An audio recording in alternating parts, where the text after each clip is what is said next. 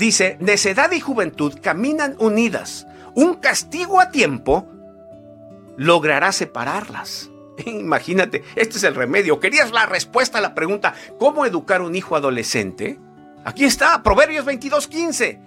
Versión Biblia, la palabra hispanoamericana. Habla de castigar, habla del castigo, de la disciplina. Pero aquí es donde entra nuestra sabiduría como padres. No solamente se trata de castigar o de golpear, nos habla de la disciplina, de la vara, de la corrección. No, se trata de saber usarla.